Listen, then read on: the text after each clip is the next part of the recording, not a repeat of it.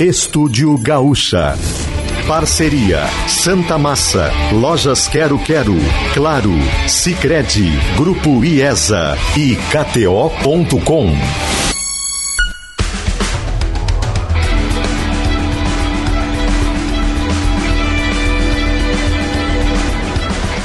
Ramon Nunes.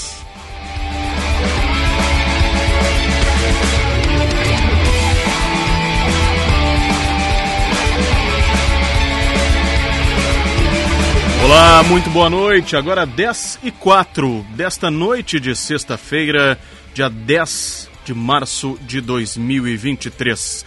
Está começando mais um Estúdio Gaúcha. Aqui na Rádio Gaúcha, tua voz. Muito obrigado pela tua companhia nesta noite de céu nublado. Temperatura em Porto Alegre, 25 graus. Lá em Caxias do Sul faz 21 em Santa Maria, no centro do estado, 26 graus agora.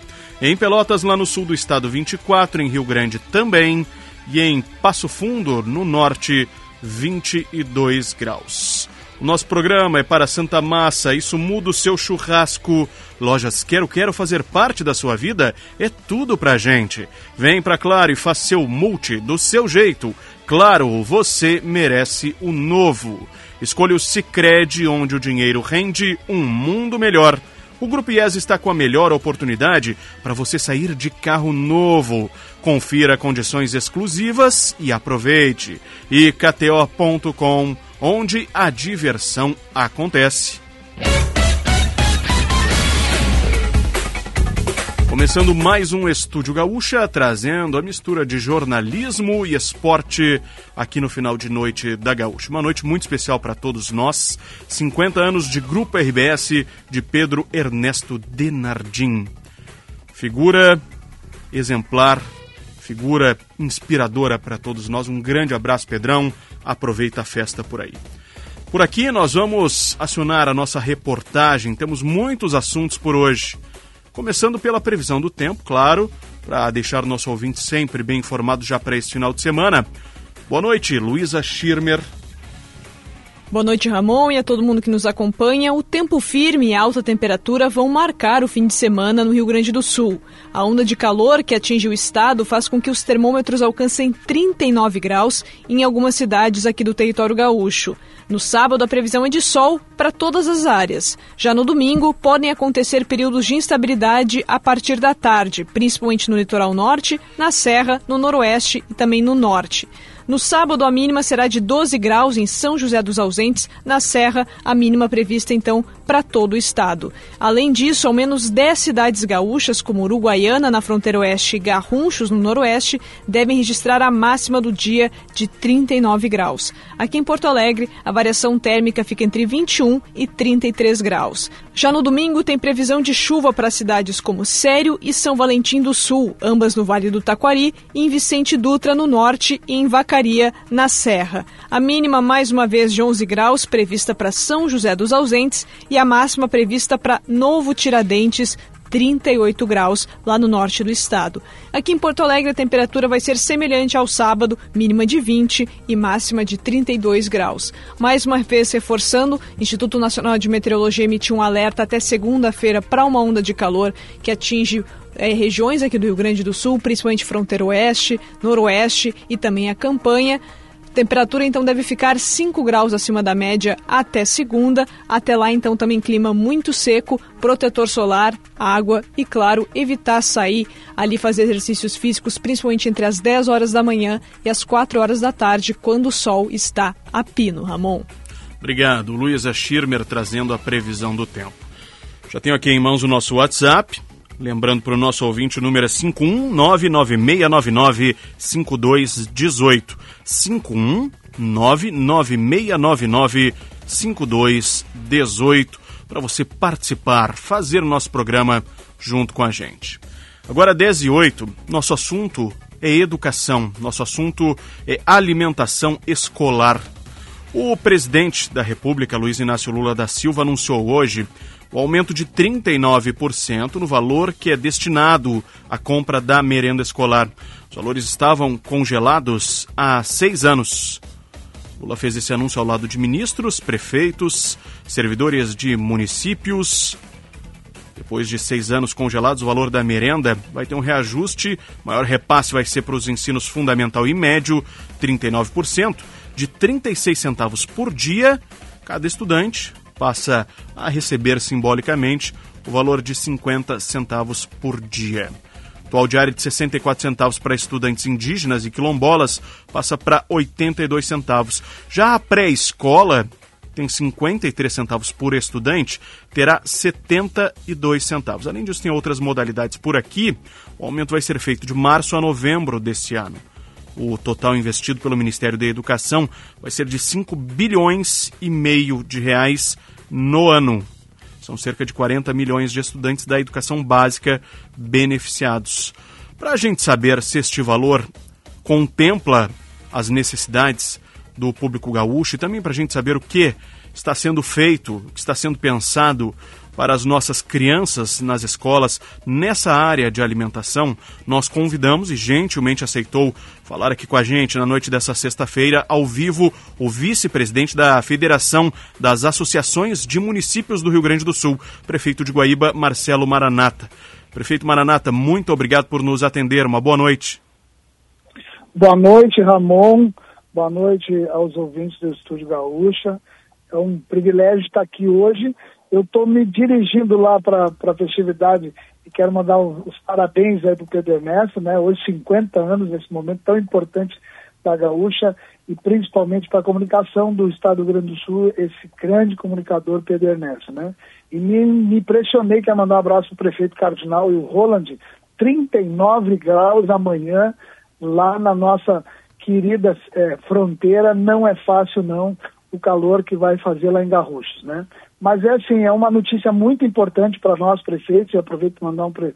um abraço para todos os prefeitos e para o nosso presidente Paulinho Salerno também, para o Voltero, esse grande comunicador que hoje está lá em Brasília, na Rádio Difusão. Mas esse valor chega em boa hora. Vamos falar de segurança alimentar nas nossas escolas. Nós criamos um programa chamado é, Férias Sem Fome.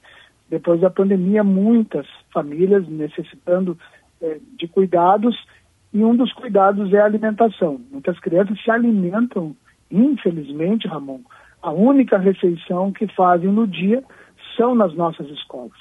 E se todos os governos estivessem feito o que fez o presidente Lula, nós estamos falando desde 2017, sem um prefeito receber um ajuste nessa tabela que é tão importante, então chega em boa hora. A gente sabe que não se faz uma alimentação com 50 centavos, mas esse recurso, no que representa, por exemplo, só no município de Guaíba, são 323 mil reais a mais que a gente recebe, o que ajuda bastante para a gente poder é, ir equilibrando as contas, né? Pois é, prefeito. as tabelas. Pois é, para a gente conseguir até repassar para o nosso ouvinte em dados técnicos, o senhor como vice-presidente da FAMURS representando os municípios do estado, esse valor que teve esse reajuste agora de 39%, ele contempla o, a necessidade do público-alvo? Não, a gente sabe que a gente, cada prefeito tem que colocar mais valor para poder é, chegar num, numa alimentação adequada. Vamos falar, por exemplo, aqui a carne mais barata que a gente, a gente dá para as nossas escolas é a paleta sem osso. Todos os dias tem alimentação com carne nas escolas. A gente não consegue fazer uma alimentação com 50 centavos. Mas esse recurso, se eh, tivesse acontecido né, ao longo dos anos a mesma correção que o presidente Lula está dando, são 39%, nós temos uma inflação de, de, que não chega a 6%. Ele está dando bem acima da inflação. E esse recurso, nessa crescente, o ano que vem a gente reajustando ele, a gente equilibrando, logo, logo a gente vai chegar num valor que vai ajudar em muito os prefeitos a melhorar a qualidade da merenda servida para as nossas crianças nas escolas. Prefeito, o senhor tem algum levantamento, algum balanço sobre os municípios que não conseguem oferecer uma merenda adequada? O que está sendo feito pela FAMURS na área de educação para que essas crianças tenham alimentação? Hoje, com, com nossos dados na FAMUS, não tem nenhum prefeito que não consiga fazer uma merenda de qualidade para as crianças no estado do Rio Grande do Sul. Todas as nossas escolas servem uma boa merenda. Claro que a gente como o cobertor é curto, a gente acaba pegando recurso de outras pastas, né? E sabendo da importância, a gente coloca o recurso na merenda, completando o que falta para poder fazer uma alimentação. Os prefeitos são muito atenciosos com as nossas crianças nas escolas, principalmente depois da pandemia. Todos fizeram um reforço na merenda, é, colocaram dentro da merenda uma alimentação balanceada com os nossos nutricionistas das escolas, se preocupando justamente com essa criança. Esse programa Férias Sem Fome que a gente fez, Ramon, se você tem uma ideia, a gente abriu as escolas no período das férias, não tinha aula, mas a criança vinha para o colégio, tomava café da manhã, ficava até o meio-dia fazendo recreação, almoçava na escola e depois ia para casa.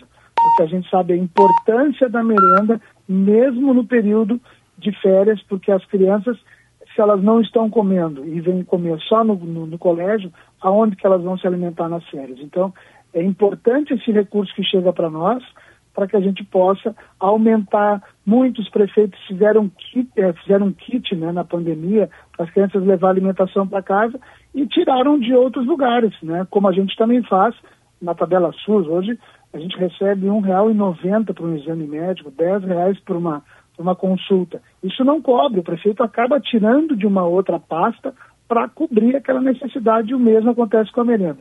O que a gente espera, o que a gente conta, que a gente tá, vai estar sempre junto com a FAMURS, defendendo os prefeitos e lá na CNM, o presidente Paulo Zukoski, é buscando mais recursos para os municípios e atualizando ano a ano né, é, essas tabelas para que elas possam é, diminuir esse déficit. E nós, prefeitos, é, vamos conseguir dar, dar mais atenção para as nossas comunidades. Prefeito, aproveitando que o senhor mencionou sobre a alimentação completa das crianças, queria que o senhor falasse um pouquinho sobre a compra dessa matéria-prima para essa alimentação, da nossa agricultura, principalmente da cidade, para onde vai esse alimento. O senhor tem algum levantamento, alguma operação, algum projeto junto à FAMURS para que as cidades gaúchas consigam uh, comprar o alimento do próprio produtor? Hoje nós estamos conseguindo fazer, tá? Quase todos os prefeitos que têm na sua cidade agricultura familiar, nós aqui compramos da agricultura familiar é quase que toda essa merenda, né? Que vem o alface, né, as hortaliças, tudo isso que já consegue ser produzido, nós, prefeitos, temos um recurso dentro do Programa Nacional de, da, da, de Alimentação Escolar, um recurso que vem destinado para a gente já comprar dos nossos agricultores. Alguns prefeitos, porque mais das, das cidades metropolitanas, onde não tem né, agricultores, acabam comprando do comércio local, né, daqueles fornecedores é, habituais das prefeituras. Certo. Bom, prefeito Marcelo Maranata. Prefeito, eu, eu não posso deixar de lhe perguntar sobre a situação no seu município das escolas, a situação dos professores que estão uh, numa ameaça de greve, que acabaram rejeitando a proposta da prefeitura. O que, que o senhor tem a dizer sobre isso? Eu sei que na próxima semana haverá uma nova reunião, né? Sim, Ramon. Primeiro é importante que se diga, nossa secretária de de Educação, a Magda, ainda ontem deu uma entrevista, nós não temos nenhum professor da nossa rede municipal que não recebe, não recebe o piso. Todos os professores recebem o piso. E nós estamos negociando com a categoria, apresentamos uma proposta que a gente entende que chegamos é, em, em todo o esforço do município, com as nossas contas, em conseguir o que muitos municípios e o próprio Estado do Rio Grande do Sul não conseguiu dar, que é a inflação. Nós vamos conseguir pagar a inflação, reposição da inflação para todo o básico né, do nosso magistério e também para uh, o, o alimenta, a alimentação e para o quadro geral da, da prefeitura. O que a, a, categoria nos pede, nos fez o primeiro pedido, foi um aumento de 45%, pedindo os 30% do ano, do ano da pandemia, mais os 14,95% deste ano o que isso se tornaria impossível por conta das contas públicas e equilíbrio. O próprio limite prudencial, ele liga, ele, ele nos dá um alerta quando chega em 48%. Com esse, essa reposição dos 5,60% da inflação, nós já vamos a 49%. ou seja, nós já recebemos o primeiro alerta com os gastos públicos. Então, nós estamos em negociação com a categoria, provavelmente semana que vem vamos ter mais uma rodada, o sindicato deve devolver uma proposta para que a gente possa analisar essa proposta e certamente semana que vem a gente vai ter mais, mais uma reunião. Mas eu quero tranquilizar a comunidade de que a gente está fazendo um esforço né, orçamentário com toda a nossa equipe trabalhando incansavelmente, porque a gente sabe que a nossa equipe de professores merece todo o cuidado e todos os prefeitos no Rio Grande do Sul têm feito isso. Eu tenho caminhado, eu sou candidato à presidência da FAMURS, né? E eu tenho caminhado, visitado os municípios, mais de 150 municípios, e tenho visto o esforço de todos os prefeitos para atender as demandas dos nossos professores de educação. Vice-presidente da Federação das Associações de Municípios do Rio Grande do Sul, prefeito de Guaíba, Marcelo Maranata. Muito obrigado, prefeito, por vir bater esse papo com a gente nessa noite de sexta-feira. Obrigado por não se furtar a falar sobre todos os assuntos. Um ótimo final de semana. Obrigado, Ramon. Um ótimo final de semana para todos os gaúchos. E eu estou indo lá dar um abraço pessoalmente no Pedro Ernesto por esses 50 anos de comunicação na nossa rede no nosso Grande Sul, aqui na Rádio Gaúcha. Prefeito Marcelo Maranata. Mandando um abraço para o Pedro, todos mandamos aqui, os ouvintes também, olha, muitos ouvintes mandando abraço para o Pedro Ernesto, dando os parabéns, 50 anos de Grupo RBS. Agora, 10 e 20.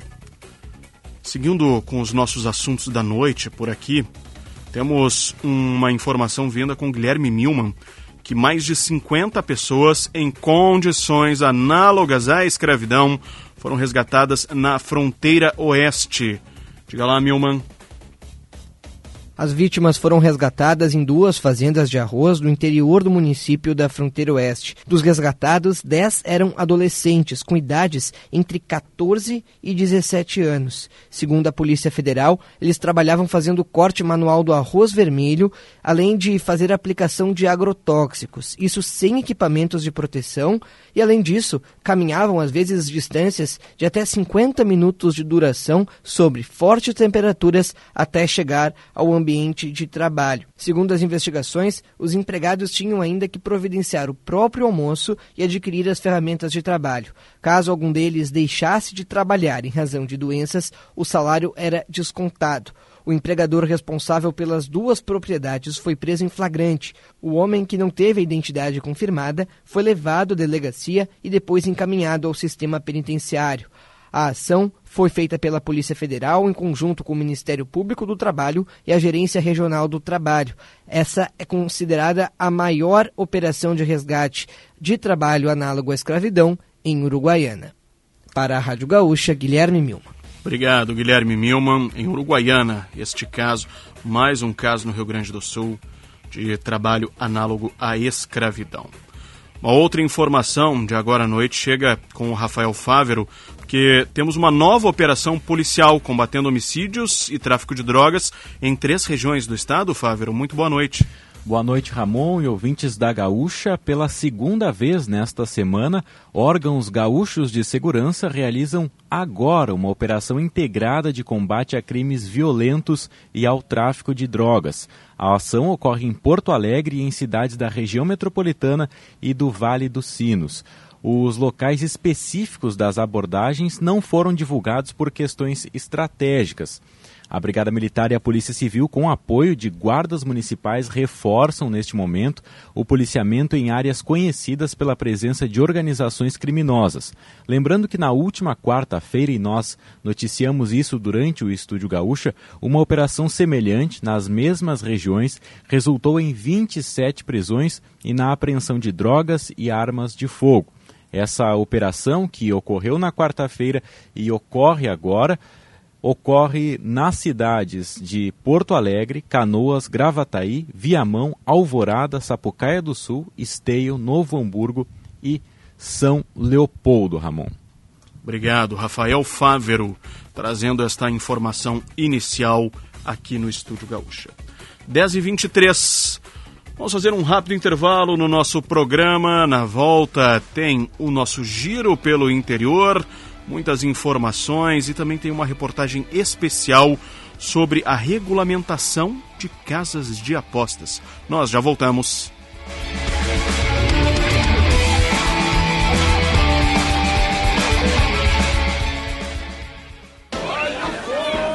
Amor, como é que você consegue relaxar aqui nessa muvuca? Ah, curte as férias, vai, meu bem. As contas estão em débito automático, as transações eu confiro aqui, ó, no App Cicred. Tá tudo sob controle. Eu vou me estressar pra quê? Coco, olha o coco! Ó, quer um coco? Ele aceita Pix. Pra tudo que o verão pede, tem Cicred. Pagar, investir, transações, saldo e muito mais. Baixe o app e leve o Cicred aonde você for. Sistema Nacional das Agências de Propaganda, bom dia. É do sindicato? É, também. Como assim também? Nossa atuação é muito maior do que as questões sindicais. Somos a conexão do mercado gaúcho com o brasileiro, apoiamos a gestão e potencializamos o ambiente de negócios nas agências também. Ah, entendi. Sistema Nacional das Agências de Propaganda no Rio Grande do Sul. Já estava mais do que na hora de atualizar o sistema. Saiba mais em sinaprors.com.br.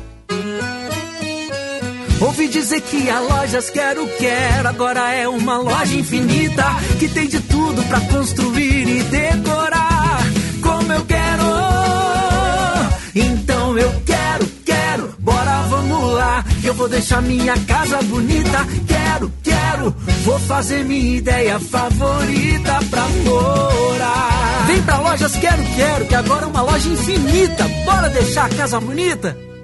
Com a palavra, a deputada estadual Luciana Genro, do PSOL. Metade das famílias brasileiras são chefiadas por mulheres, às vezes com tripla jornada: emprego, estudo e responsabilidade com os filhos. Mesmo assim, as mulheres recebem salários menores do que os homens, têm empregos mais precarizados e ainda sofrem com a falta de creches. Lutamos por igualdade, melhores salários e respeito. Seja PSOL, feliz pelo site pessoalrs.com.br.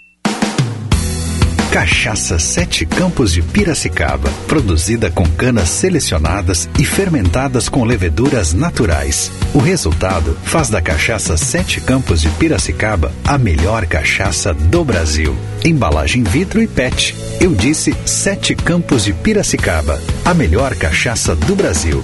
Mas por favor, beba com moderação e se dirigir, não beba. O profissional de marketing mais admirado do Brasil chega a Porto Alegre para falar sobre estratégias de negócio. João Branco, vice-presidente de marketing do McDonald's, é o convidado da primeira edição do evento Talks On, dia 14 de março às 19 horas no Teatro Unicinos. Acesse simpla.com.br e garanta o seu ingresso. Realização: Núcleo Z, apoio Grupo RBS. A gente vive junto. Evento livre para todos os públicos.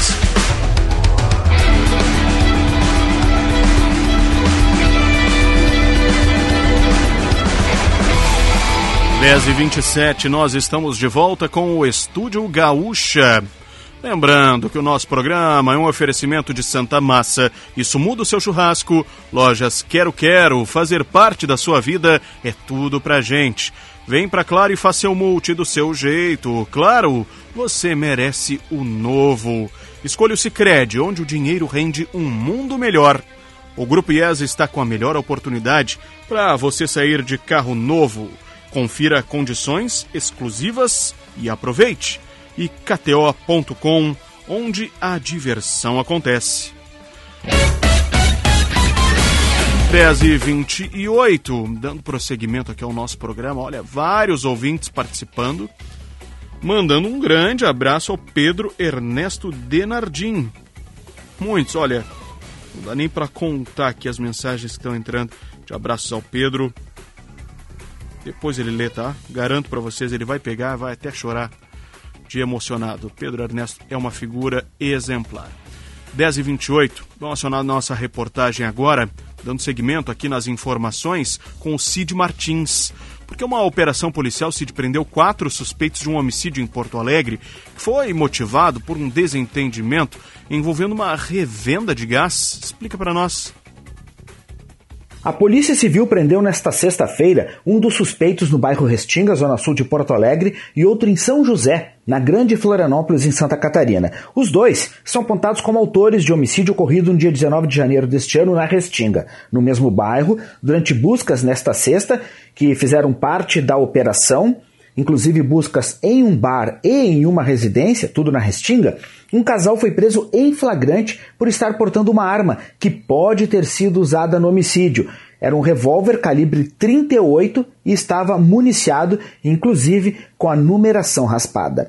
Segundo o delegado Marcos Viafori, responsável pelo caso, ele, que é titular da quarta delegacia de homicídios da capital, houve um acerto de contas. O antigo dono da revenda de gás se separou da esposa e foi morar em Santa Catarina ainda em 2022. Ao voltar ao Rio Grande do Sul, por algum motivo diverso, ficou descontente ao saber do negócio e disse ter sido prejudicado pelo fato de que a ex-companheira vendeu o estabelecimento comercial, na versão dele, sem o consentimento dele, para um terceiro, um familiar, mas um familiar distante. A partir disso, o suspeito, que foi preso nesta sexta, estava em Santa Catarina, elaborou a execução e, junto com mais dois investigados, matou a vítima a tiros dentro da revenda de gás na Restinga. A pessoa que morreu foi identificada como Denilson Veira da Silva, de 40 anos de idade.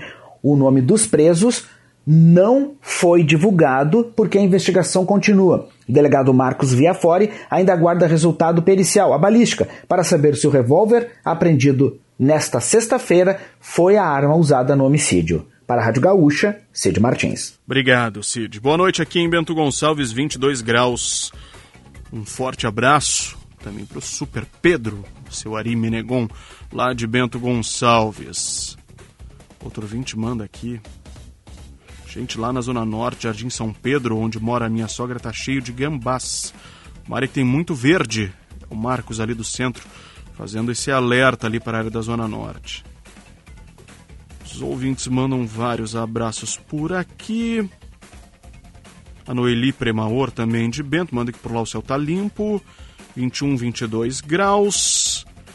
Outro ouvinte manda o parabéns pro Pedro. O Plínio dizendo que tá sempre na escuta em Cachoeira. Muito calor por lá. 29 graus agora em Cachoeira do Sul. Olha, aqui em Porto Alegre teve muito calor hoje à tarde. Até mais por final da tarde deu uma leve amenizada, mas a temperatura seguia alta e agora 26 graus aqui na capital. Dando seguimento ao nosso programa, um ex-policial condenado a 96 anos de prisão por diversos crimes rompeu a tornozeleira eletrônica. Boa noite, Lucas Abate. Boa noite, Ramon. Valdir Saguin, de 57 anos, tem condenação por execução de policiais rodoviários, roubos a banco e também sequestros. A informação do rompimento da tornozeleira foi confirmada pela SUSEP. O criminoso natural de Santa Catarina estava no regime semiaberto desde dezembro do ano passado, quando foi beneficiado por decisão judicial. Essa não é a primeira vez que o assaltante foge. Em setembro de 2020, ao cumprir pena em albergue, ele não se reapresentou e passou a ser foragido. O criminoso só seria detido em janeiro de 2021, quando foi encontrado no bairro Rubem Berta e levado para a penitenciária de alta segurança de Charqueadas, onde estava até receber a tornozeleira. Obrigado, Lucas. 11 10 10 e 32 acionando o Gia Peixoto agora ao vivo aqui no nosso programa Gia, porque estudantes estão ocupando um prédio da URGS em Tramandaí há mais de 12 horas pedindo moradia e a brigada militar esteve no local, né? Boa noite. Boa noite, Ramon. Boa noite, ouvintes da Rádio Gaúcha. Então, desde as nove da manhã, esses alunos estão lá nesse prédio que é, é, onde funcionava a colônia de férias da URGS, ali em Tramandaí, no litoral norte. Esses alunos eles reivindicam que o espaço seja convertido em um local de moradia para os estudantes da universidade. Já a universidade pretende instalar um centro de inovação no prédio. A medida vem sendo contestada há cerca de um ano pelo movimento estudantil que ocupou o espaço na manhã de hoje. Os alunos relatam que eles estão sem energia elétrica, sem água e sem acesso a alguns dos banheiros. Uma manifestação também ocorreu aqui no campus de Porto Alegre e alguns estudantes da capital, inclusive, se somaram aos alunos do litoral em apoio ao ato.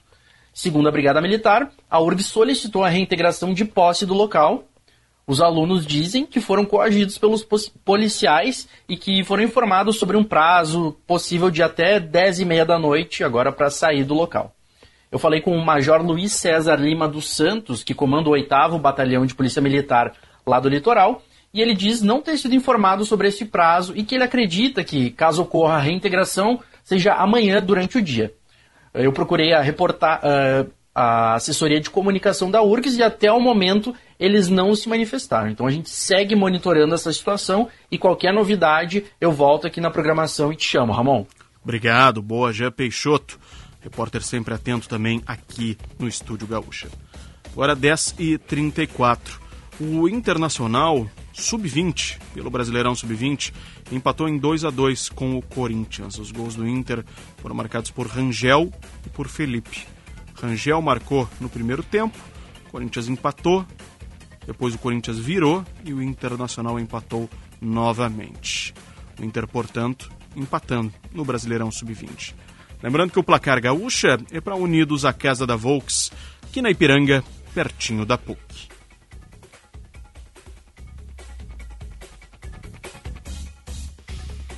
Bom, agora aqui no Estúdio Gaúcha, nós vamos falar sobre um assunto que vem à tona, vem vindo à tona com bastante frequência e inclusive vem surgindo cada vez mais. São os sites de apostas esportivas, na maioria das vezes, e são sites que vêm surgindo, olha, centenas, dezenas deles. E o Carlos Rolsen, nosso repórter de GZH, nosso colega aqui de GZH, fez uma apuração muito completa, conversou inclusive com diretores dessas casas de apostas, inclusive com o pessoal da KTO, né, Rolsen, para saber deles a demanda sobre regulamentação dessa área, porque o, o, governo ainda não regulamentou. Boa noite, Carlos Rolsen, tudo bem? Boa noite, Ramon, os ouvintes. É um assunto importante porque o governo federal já manifestou publicamente que está montando uma medida provisória né, para fazer a regulamentação dessas apostas esportivas.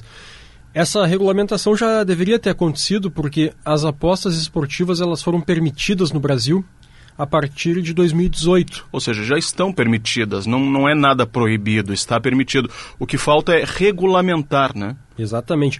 Uh, em 2018 foi incluído a possibilidade de aposta esportiva, seja no principalmente no modelo virtual, né? Mas uhum. a lei cita inclusive a física, né? Só que isso foi em 2018 e a lei ela dá uma regra genérica, né? Ela dá a determinação a, a básica, né? As uhum. balizas.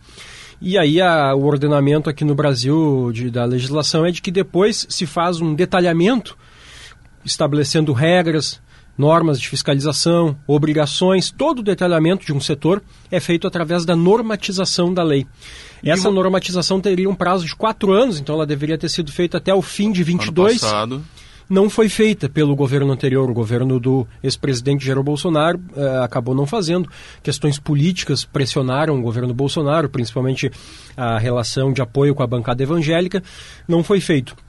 O governo atual é, do atual presidente Lula, nos primeiros meses aí já fez a afirmação pública de que fará essa regulamentação, que é um tema polêmico, um tema sensível, mas o governo apresenta as suas eh, linhas mestras, assim, vamos dizer, para defender essa regulamentação, que é a fiscalização do setor, né, estabelecimento de regras a serem cumpridas, de prestação de informações ao fisco, à Receita Federal, uhum. a, a, também a, a, a Receita e próprio Ministério da Fazenda, a Receita e o Ministério da Fazenda, uhum. e também cobrar tributos. Né? Essa atividade hoje, as estimativas são muito uh, distintas. Como esse setor não presta hoje contas, não contribui ao fisco, a, as estimativas de movimentação desse setor não são confiáveis uhum. ainda. Os números estão Sim. muito díspares, mas são bilhões. O governo federal já estimou que a arrecadação poderá ser de cerca de 6 bilhões ao ano. Depois houve uma certa divergência de dados e o governo federal deixou em suspenso essa, esse número, ainda está sendo calculado. Mas na certa é na casa de bilhões, então é muito dinheiro que está circulando e que hoje vai para fora do Brasil. Esse é o argumento principal do governo: regular, fiscalizar, punir quem fizer uh, ilegalidades e arrecadar para fazer investimentos. De outro lado, as questões sensíveis, né, Ramon? É, o vício, né? O vício Sim. no jogo, uhum. né? o vício na aposta, que pode levar famílias a, a situações de, de dramas familiares, dramas financeiros, uh, e possíveis ocasiões de delito, né? lavagem de dinheiro, E, e, também, principalmente, que tem surgido com força no meio dessa desregulamentação, dessa, uh, dessa grande bagunça que virou por conta de não ter regulamentação, que é a possibilidade de manipulação uh, de resultados. Né? Já tivemos casos aqui no Rio Grande do Sul em divisões inferiores. Uh, agora, recentemente, estourou uma investigação pelo Ministério Público de Goiás, que chegou já num campeonato importante, que é a Série B do Campeonato Brasileiro ano passado, onde houve ali uma manipulação para cometimento de pênaltis. Né? Uhum. Então, é delicado é, o assunto. Mas avança e inclusive os empresários do setor, das principais empresas, nessa reportagem que, que fizemos e que está em GZH, os empresários do ramo, os operadores né, das apostas esportivas manifestam uma flagrante é, posição favorável a regulamentação. Pois é, eu ia te perguntar, porque tu foi atrás do contexto, até para a gente saber em que pé está essa regulamentação, se ela vai sair, quando vai sair, quem é que vai fazer. E, claro, tu foi atrás dos operadores dessas, desses sites de aposta, dessas casas de aposta. Só para ouvir te entender, Rossi, voltando um pouquinho, a gente falou de resultado, mas não se aposta só em resultado, né? Se aposta em número de escanteios, número de faltas, em corrida, se aposta em posições, enfim. São N tipos de apostas que são possíveis ser feitas uh, recreativas, algumas com dinheiro, enfim. E tu conversou com o pessoal do setor. O que, que eles te disseram? Eles são favoráveis a ter essa regulamentação? Sim, o, as principais, nós conversamos com uh, empresas, né, uhum. operadores de apostas, como são chamados, e também com entidades associativas, né, associações que representam o segmento. E o que eu colhi foi uma manifestação unânime a favor da, da regulamentação, porque o entendimento eh, do setor é de que a regulamentação vai ajudar, inclusive, claro. a tirar do mercado, a afastar do mercado empresas que não são sérias, que não são idôneas. Eh, o fato de ter que ter uma sede no Brasil Aliás, esse é um fato importante. Como hoje não tem regulamentação, essas empresas todas aí se estima, o pessoal do setor aí que eu conversei estimou entre 500 e mil sites de apostas à disposição hoje dos brasileiros. Como não tem regulamentação, esses sites, em grande maioria, quase sua totalidade, estão hospedados em, no exterior. Uhum. Então, o que dificulta ainda mais qualquer tipo de, de fiscalização. Claro com a regulamentação, uma das obrigações vai ser ter sede física no Brasil. Eles terão que ter um escritório no Brasil. E a partir disso vão ter que compartilhar os seus dados com a Receita Federal, com o Ministério da Fazenda, não só para pagar imposto, mas também para a detecção de movimentações suspeitas. Sim. Né? E aí entra o que tu mencionou desses operadores, dessas empresas. Quanto mais regulamentação, quanto mais regulamentado estiver, é melhor para o setor, porque aí está tudo dentro da legalidade, né? É, eles entendem que a desregulamentação levou a, a situações de risco, né? Uhum. como as manipulações. E as manipulações tiram o crédito. Né? Exato. Tiram deixam, o crédito do esporte, tiram o crédito da, da magia, essa que ainda tem no certo romantismo que ainda persiste no futebol. É, tira descrédito das casas de apostas, e tira crédito, né? Então tira, é ruim para todo mundo. Inclusive para esses operadores, eles reconhecem isso. Por isso eles têm se demonstrado favoráveis à regulamentação, por entenderem que isso vai ajudar a afastar o, uh, eventuais operadores uh, que não estão interessados em ter uma, uma boa prática e vai ajudar a coibir a ação de apostadores que tentam fraudar. Claro. Porque nesses casos, até interessante colocar, Ramon, nesses casos que eu citei um pouco antes aqui na nossa conversa, por exemplo, esse do de Goiás, de Goiás e esse que teve aqui no interior do Rio Grande do Sul, nesses casos as casas de apostas elas figuraram como vítimas também, tudo indica. Sim, porque, porque foi o, o povo que acabou manipulando, né? O usuário que acabou manipulando. Isso, um usuário chegou em jogadores de futebol, um apostador chegou nos jogadores lá e ofereceu um dinheiro para que ele é, no caso aqui no interior do Rio Grande do Sul, em divisões inferiores, foi uma oferta de dinheiro para que o para defensores, para a linha de defensores, para que o time deles perdesse por pelo menos três gols de diferença, com um bônus por pênalti cometido. Ou seja, o, esse fraudador ele aposta numa coisa improvável. Sim num resultado improvável. Que ganha mais. Que ganha mais para, digamos assim, quebrar a banca. Né? então, dando prejuízo O apostador casa, claro. Leva um valor acima do que se poderia esperar e a casa de aposta, com essa situação inesperada, acaba tendo que pagar mais. É, essa é uma prática antiga até, né, em questão de, de esportes e que bom que temos essa regulamentação em vista. O governo dá um prazo, Rossin, para regulamentar? O governo inicialmente já tinha falado em fevereiro, março, mas ainda está em negociações, está conversando inclusive muito com esse setor é, dessas casas de apostas para ouvir é, sugestões e, e buscar aprimorar aprimoramentos nessas, nessas minutas que eles estão construindo internamente, mas é coisa para o primeiro semestre, é, até porque é uma medida provisória, até porque o governo federal tem interesse, como há uma questão é, fiscal, o governo federal nesse primeiro ano enfrenta dificuldades de, uhum. de orçamentárias, né? Uhum. Então seria uma arrecadação importante para compor a, o, o, bolo tributário da, da União para ajudar a recompor as finanças. Então, o indicativo do Ministério da Fazenda, inclusive o Ministério da Fazenda nos informou isso em nota, é de que a, a pretensão é para logo, né? mas não, ainda não há uma data exata. Bom, a matéria é completa para quem aposta e também para quem não aposta e quer entender. Até quem é contrário, uh, para entender como é que funciona, como é que vai funcionar, como é que vai ser regulamentado, já está em GZH e vai sair nessa edição do final de semana de Zero Hora. Exatamente. Carlos Holcim, nosso colega repórter, trazendo, olha, mais uma brilhante contextualização sobre um assunto que interessa muita gente. Holcim, muito obrigado, boa noite, bom final de semana. Valeu, boa noite aí para você e para os ouvintes. 10h45, marcando o sinal da gaúcha. Aproveitando a passagem do Carlos Holcim por aqui, lá em GZH, agora na capa, Vigilância redobrada, persistência da inflação anula a expectativa de corte dos juros na próxima reunião do Banco Central. Alta de 43%, Expo Direto tem um recorde de faturamento com 7 bilhões de reais em negócios. Daqui a pouquinho a gente vai ampliar essa reportagem. Além disso, também está lá na capa essa matéria do Holcim. Especialistas avaliam benefícios e riscos da regulamentação das apostas esportivas no Brasil. Abatimento da dívida com a União. Rio Grande do Sul terá apenas os prejuízos de 2022 compensados pelo acordo do Ministério da Fazenda sobre as perdas do ICMS. Por falar em Brasília, vamos acionar a Samantha Klein. Boa noite, Samantha. Oi, Ramon, boa noite para ti, ouvintes do Estúdio Gaúcha.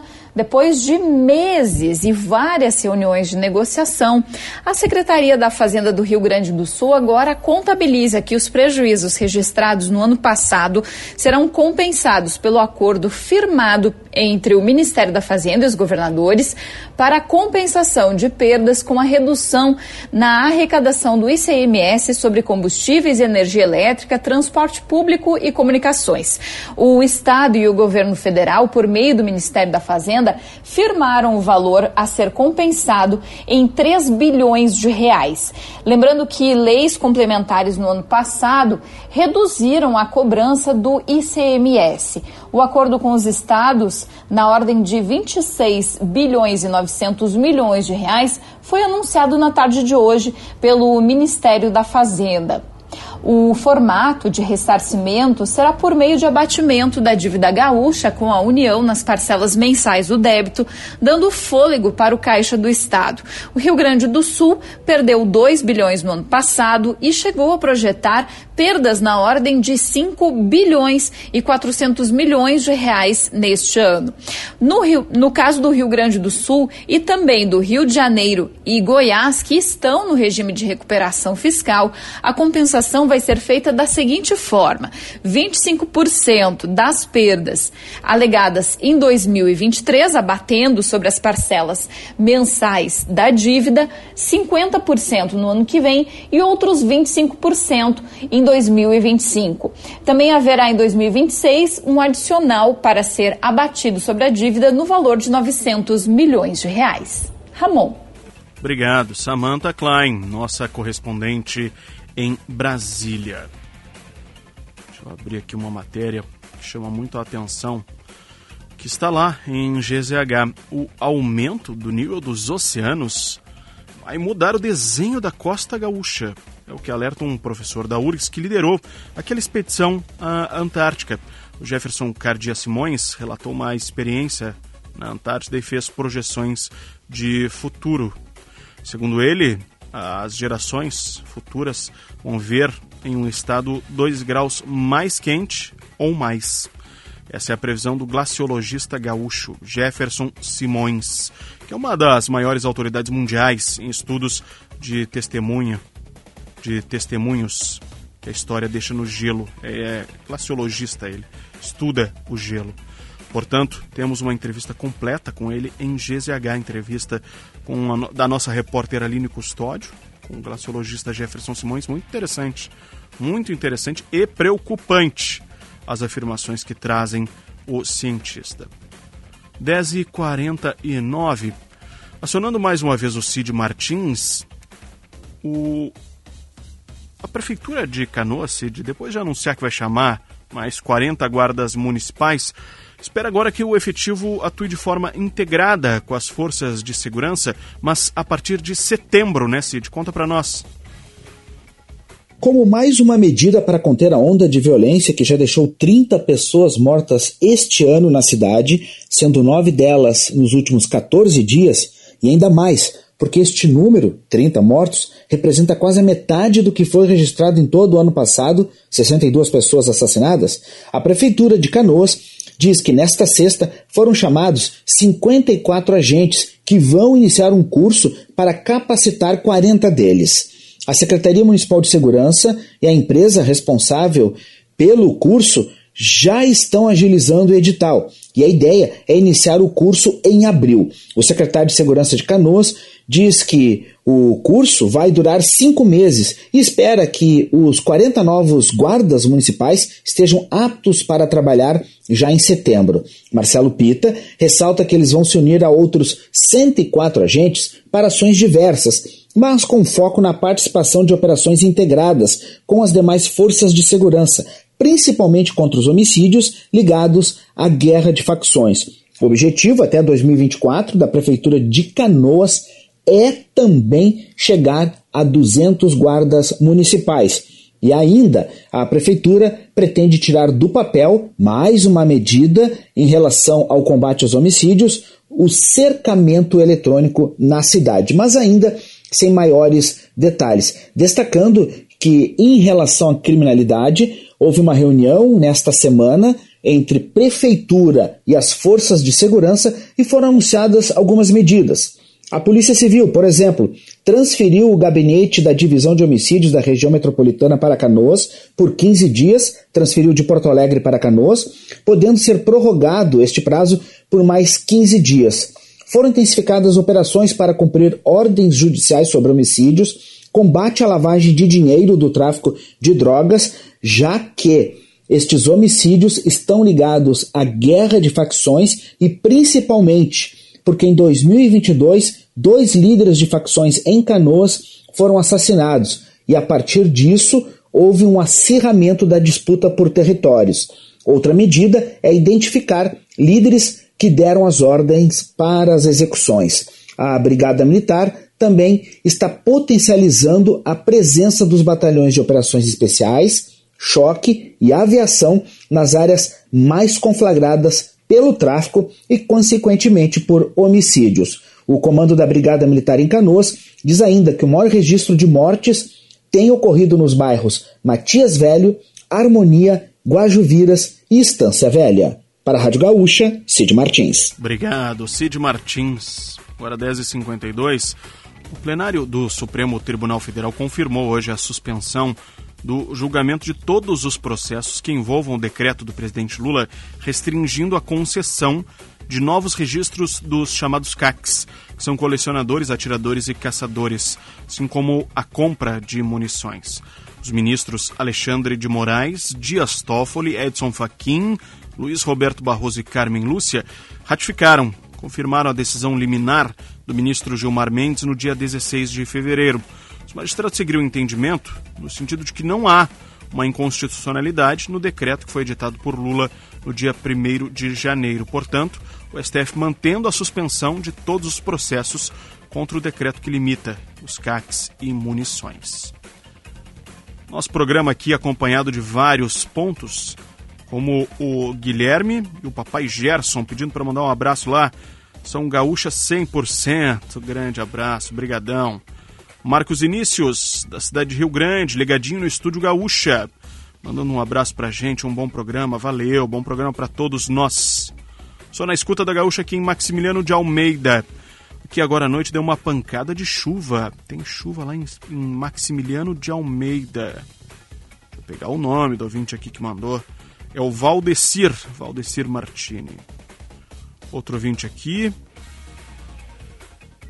Mandando um abraço pro Pedro Ernesto. É o Pedro, xará dele. Tá mandando um grande abraço aqui. Aqui na Praia do Laranjal faz 28 graus. É o Getúlio, lá da Praia do Laranjal, lá em Pelotas, no sul do estado. Nossa querida Pelotas.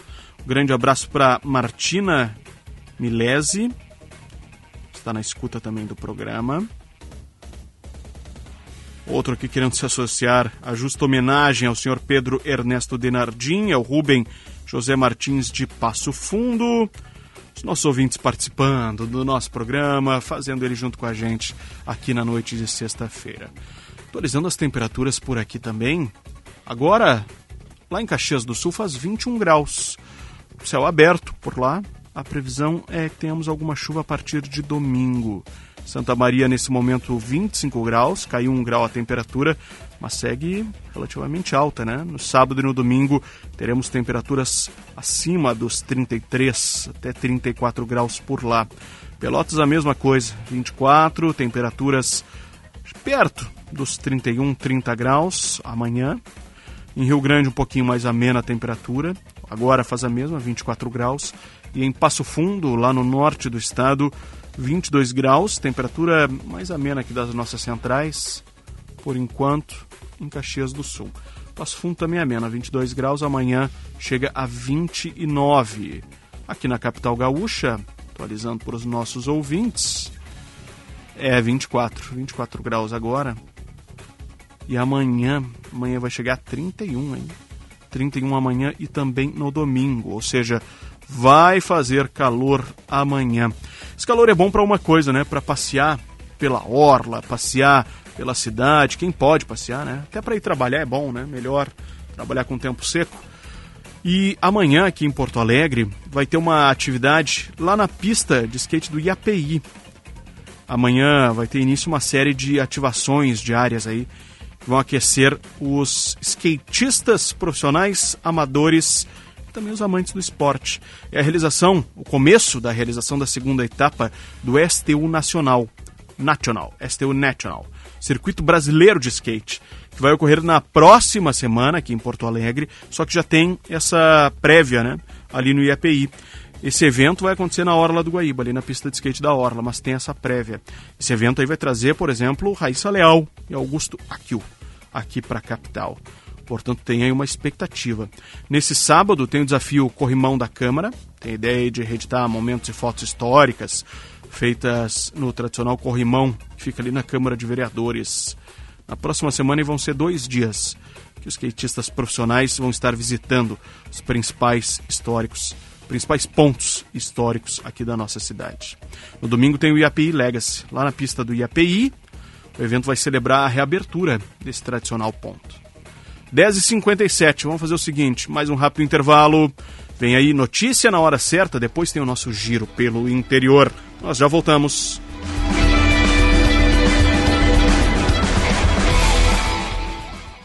É tempo de jardinar e cuidar da casa com Steel. São diversas ofertas especiais para você contar com a qualidade dos produtos Steel nas suas tarefas. Roçadeiras FS55 e 55R com 10% de desconto e em até 10 vezes sem juros. Novas lavadoras de alta pressão com 100 reais de desconto e em até 6 vezes sem juros. E ainda tem mais condições exclusivas em aspiradores, sopradores e pulverizadores. Acesse ofertas.steel.com.br e saiba mais. Steel, tempo de jardinar e cuidar da casa. Cachaça Sete Campos de Piracicaba, produzida com canas selecionadas e fermentadas com leveduras naturais. O resultado faz da Cachaça Sete Campos de Piracicaba a melhor cachaça do Brasil. Embalagem vidro e PET. Eu disse Sete Campos de Piracicaba, a melhor cachaça do Brasil. Mas por favor, beba com moderação e se dirigir, não beba. Você está ouvindo Estúdio Gaúcha.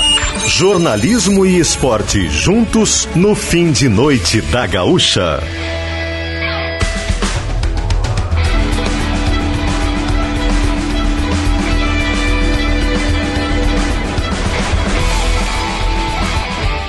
Ramon Nunes.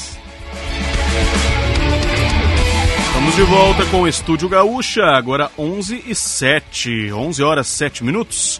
Essa noite de sexta-feira, lembrando que o Estúdio Gaúcha é um oferecimento de Santa Massa. Isso muda o seu churrasco. Além de lojas Quero Quero, fazer parte da sua vida é tudo pra gente. Vem pra Claro e faça seu multi do seu jeito. Claro, você merece o novo. Escolha o Cicred, onde o dinheiro rende um mundo melhor. O Grupo IES está com a melhor oportunidade para você sair de carro novo. Confira condições exclusivas e aproveite. E KTO.com, onde a diversão acontece.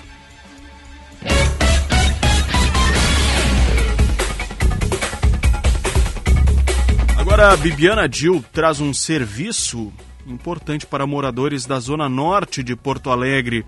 Vai faltar água nesse final de semana por lá, Bibiana? Boa noite. Oi, Ramon. Boa noite para ti, boa noite para todos. Vai sim, bairros da zona norte da capital. Bairros Anchieta, Farrapos, Humaitá, Navegantes e São João. Isso por conta de uma obra de substituição de adutora que vai ser feita nesse sábado. Abastecimento vai ser interrompido já às 6 horas da manhã para a realização do corte da tubulação antiga, que fica em dois pontos da Avenida Sertório.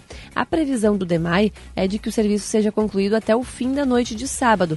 Aí o abastecimento começa a retornar na madrugada seguinte e a normalização total poderá se estender ao longo de domingo. Programação que pode ser alterada por motivos técnicos ou climáticos. Então a água será cortada ao longo de praticamente todo o dia, nesse sábado. A gente sabe, né, Ramon, que o pessoal que tem caixa d'água ou outra forma de abastecimento talvez não sinta, mas quem tem água direto da rua com certeza vai sentir esse desabastecimento nesse sábado devido a uma obra de substituição de adutora.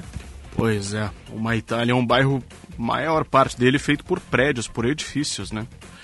É mais de 24 horas sem água nesse calor. É complicado. 11 e 9, 11 horas 9 minutos.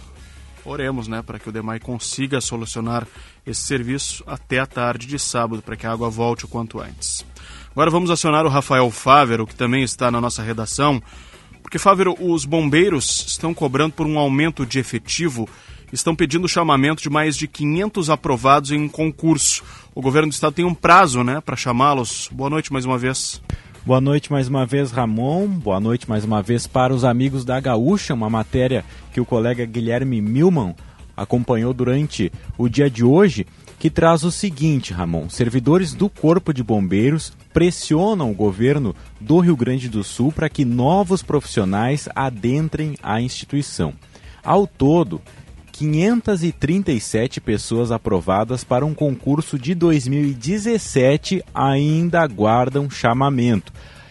Só que o prazo de validade do processo seletivo se encerra em pouco mais de um mês, no dia 16 de abril. Tá aí a problemática. O concurso, que previa inicialmente 450 vagas, teve 1.200 aprovados. Desde então, foram feitos cinco chamamentos. Até agora, 531 pessoas foram chamadas para integrar o efetivo do Corpo de Bombeiros. Destes, apenas 81 são excedentes, segundo o governo do estado. A Associação de Bombeiros do Estado do Rio Grande do Sul, a ABERGS, alega que a inclusão de novos colegas ajudaria a diminuir o déficit de profissionais que atuam na instituição. Conforme dados da associação, há um represamento de 32% no quadro de servidores. Vamos ouvir mais argumentos agora do coordenador geral da Associação de Bombeiros, o Tenente Coronel Ederson Franco as próprias ambulâncias resgates que estão sendo encaminhadas e já foram entregues no governo anterior ao Corpo de Bombeiros e outras ainda estão por ser entregues. A implementação deste serviço na nossa atividade de bombeiro, ela terá a necessidade de aumento do efetivo. Nós precisamos de mais bombeiros para o atendimento dessas ocorrências. Nós já temos um parco efetivo nas guarnições de combate a incêndio. Então, veja, temos quartéis no interior do estado com três bombeiros atendendo ao serviço de combate a incêndio. E se tu implementar o programa das resgates, tu obrigatoriamente deve colocar mais efetivo, ao risco de que o Estado, né, o Corpo de Bombeiros, não apresentar um serviço adequado. Daí a fala do Tenente Coronel Ederson Franco, que é coordenador geral da Associação de Bombeiros do Estado do Rio Grande do Sul, que faz essa pressão. As conversas entre essa entidade e o governo do estado vêm sendo feitas desde o ano passado. Durante as eleições, em outubro de 2022, o então candidato e agora vice-governador Gabriel Souza chegou a gravar um vídeo para a categoria garantindo a ampliação do prazo. Vamos ouvir o que disse na época o vice-governador. Em nome meu e do Eduardo Leite nós sabemos que esse concurso vige até o início do ano que vem. Portanto, a primeira coisa que nós vamos fazer é prorrogar por mais um ano o concurso. Já conversamos com a PGE, a Procuradoria-Geral do Estado, que disse que é possível fazer isso. Portanto, isso é um compromisso nosso. Está aí a fala do Gabriel Souza, vice-governador do Estado. Entretanto, Ramon e ouvintes, o posicionamento que foi enviado à GZH, Rádio Gaúcha, para o repórter Guilherme Milman, que acompanhou essa pauta, foi diferente. O governo do estado, por meio da Secretaria de Segurança Pública, explica que de 2017 até hoje se passaram os quatro anos que a Constituição Federal permite para concursos, dois anos prorrogável por mais dois, e também se passou o prazo extra da Lei Estadual de 2021, ou seja, cinco anos já se esgotou, portanto, esse concurso público. Se esgota agora em 16 de abril e, segundo o governo do estado, portanto, não tem mais como eh, se, se prorrogar esse concurso do Corpo de Bombeiros. Além disso, para ir finalizando, com relação à defasagem do efetivo, o governo do estado afirma que trabalha para reforçar o contingente da corporação, mas diz, abre aspas, o Corpo de Bombeiros informa que devido ao número de aposentadorias registrado no passado, sem a entrada regular de efetivo, houve um reflexo no atual quadro da corporação fecha aspas, complementa a resposta enviada por escrito aos questionamentos da reportagem da Rádio Gaúcha, Ramon. Tentei fazer um panorama uh, do contexto para explicar bem para as pessoas que não estão Isso. por dentro entenderem bem qual é a situação de quem está tentando ingressar no quadro do Corpo de Bombeiros e também o posicionamento do governo do estado. Perfeito. Mais informações estão lá em GZH, essas informações e outras complementares. Obrigado, Rafael Fávero, nosso repórter aí aqui no Estúdio Gaúcha, 11 e 14. Daqui a pouquinho o sinal marca 11 e 15. Vamos agora para a área da saúde aqui no nosso programa. Temos informações importantes também. A Secretaria Estadual da Saúde está antecipando o repasse de vacinas para os municípios depois do registro de baixos estoques. Boa noite, Laura Becker. Boa noite, Ramon.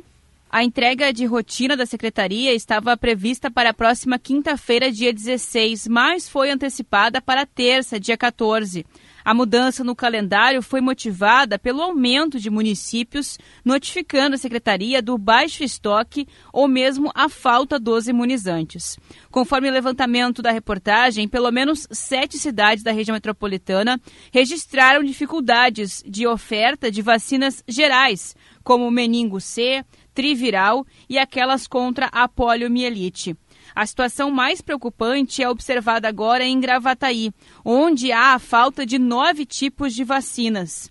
A Secretaria Municipal de Saúde afirma que foram feitas duas solicitações para o governo do estado e que até o momento não há informações de quando exatamente receberá essas doses extras. Também foi informada a falta de vacinas ou baixo estoque na cidade de Sapucaia do Sul, São Leopoldo, Esteio, Cachoeirinha e Viamão. Em Novo Hamburgo, que chegou a registrar estoque baixo de 12 tipos de vacina, a situação foi normalizada na tarde desta sexta-feira. Após fazer duas solicitações ao governo, a prefeitura teve o pedido de reposição extra atendido e, a partir de segunda-feira, todos os imunizantes já estarão disponíveis. A Secretaria Estadual da Saúde reforçou que não há falta de vacinas para distribuição aos municípios. Além disso, a pasta informou que os pedidos de Gravataí e de Cachoeirinha já foram atendidos e que os municípios, sempre que registrarem falta ou baixo estoque, devem solicitar uma reposição extra ao governo do estado. Obrigado, Laura Becker. E seguindo nessa área, vem chegando aqui o Vinícius Coimbra, porque o Hospital São Lucas da PUC, aqui em Porto Alegre, está recrutando voluntários, Vinícius, para um estudo de uma nova vacina contra a dengue. Boa noite. Boa noite, Ramon. Esse trabalho será em parceria com o Instituto Butantan e a farmacêutica norte-americana Merck Sharp Dohme, também conhecida como MSD. Interessados em participar devem realizar a inscrição no site do Hospital São Lucas. Os voluntários serão acompanhados por 12 meses por meio de seis visitas presenciais no hospital e mais dois encontros remotos por telefone. É necessário ter entre 18 e 50 anos, não ter tido diagnóstico de dengue e ser saudável. No estudo, será feito um levantamento com dois tipos de imunizantes, por meio da comparação de vacinas semelhantes, produzidas com o vírus atenuado, explica Fabiano Ramos, diretor técnico do Hospital São Lucas e coordenador da pesquisa. Não são vacinas iguais, pequenas diferenças de produção, mas com o mesmo vírus está sendo utilizado. Então, a vacina similar à vacina que a gente vem testando do Butantan. É um estudo de comparação entre as vacinas para mostrar que a vacina da MSD tem os mesmos resultados ou resultados similares que a do Butantan.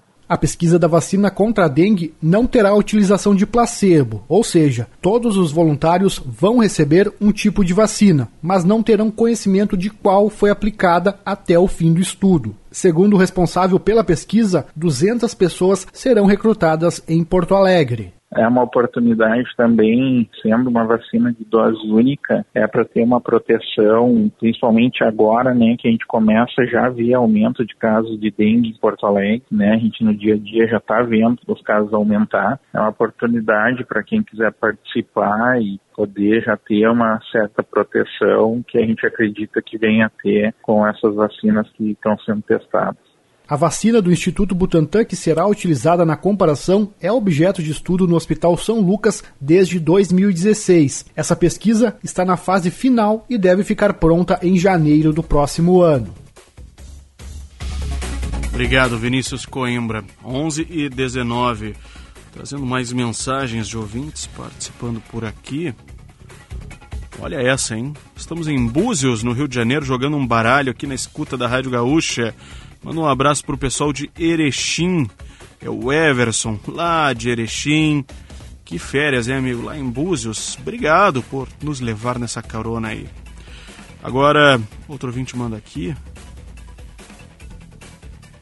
Boa noite. Ah, falando do Grêmio e do Inter aqui, daqui a pouquinho é pro Barão. Daqui a pouquinho o Barão vem chegando aqui. O ouvinte aqui manda. No meio da grande festa popular de Uruguaiana, Tá fazendo. Ah, tá pedindo para destacar um fato por lá. É o fato da. Ah, é o fato do, do trabalho análogo à escravidão lá Uruguaiana. É, tá fazendo um relato aqui sobre a fronteira oeste do Rio Grande do Sul. O ouvinte é de lá? É de lá. O ouvinte de lá tá relatando aqui pra gente. Ficou meio truncada a mensagem aqui, amigo. Peço que se por gentileza quiser, pode mandar de novo. O Antônio de Curitiba aqui, dizendo Curitiba 18 graus agora. Mandando um forte abraço. Outro ouvinte manda aqui, tô na escuta da Rádio Gaúcha aqui em Uruguaiana, muito quente por aqui. É o Adãozinho caminhoneiro autônomo lá de Coxilha. Tá ouvindo a Gaúcha lá em Uruguaiana. A Karen manda uma mensagem aqui de Santa Maria. Outro ouvinte, o Márcio Chagas aqui mandando um abraço. Outro ouvinte pedindo que leia a mensagem. Já lemos, já. Esse aqui já lemos sim. do Rubem lá de Passo Fundo, já lemos sim, Rubem, pode deixar, fica tranquilo.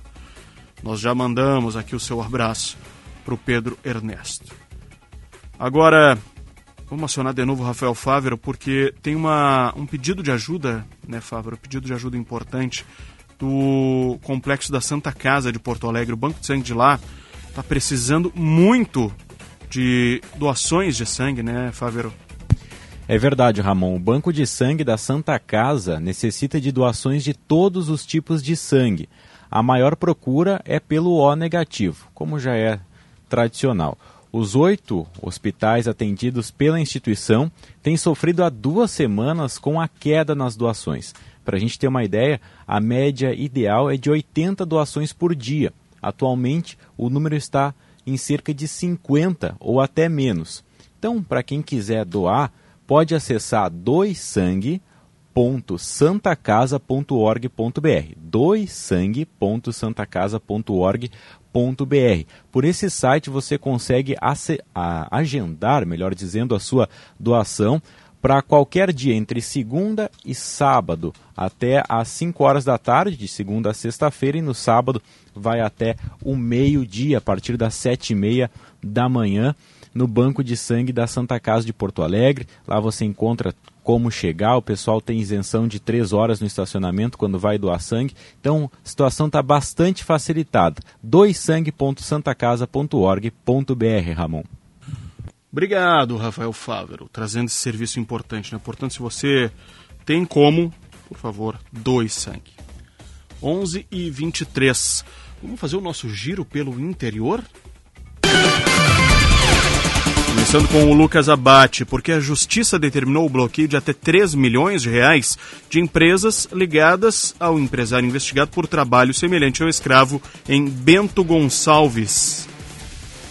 A indenização prevista no termo de ajustamento de conduta assinado pelas três vinícolas com o Ministério Público do Trabalho será dividida de forma igual entre os 207 trabalhadores. Isso dá uma média de R$ 9.600 para cada um. Segundo o Ministério Público do Trabalho, esse valor é inicial e deve ser depositado em até 15 dias pelas empresas. As vinícolas também aceitaram pagar mais 5 milhões de reais em indenizações coletivas, recurso que será usado em ações preventivas ao trabalho escravo. Esse TAC, o termo, na verdade, tem um valor jurídico de sentença, como se fosse uma decisão judicial. E, segundo o Ministério Público tem a vantagem, por exemplo, de ser mais ágil, de garantir um pagamento a esses trabalhadores agora e não só ao final de um processo que pode demorar bastante tempo. Bom, se as vinícolas aceitaram, assinaram esse TAC, a empresa Fênix, que fez a contratação desses trabalhadores, não aceitou o termo e agora vai entrar no embate judicial com o Ministério Público do Trabalho, que vai abrir ações tanto individuais para cada um dos trabalhadores, mas também ações coletivas prevendo indenizações maiores. Lembrando, Ramon, que a Justiça do Trabalho já ordenou o bloqueio de até 3 milhões de reais em contas ligadas ao empresário responsável pela Fênix.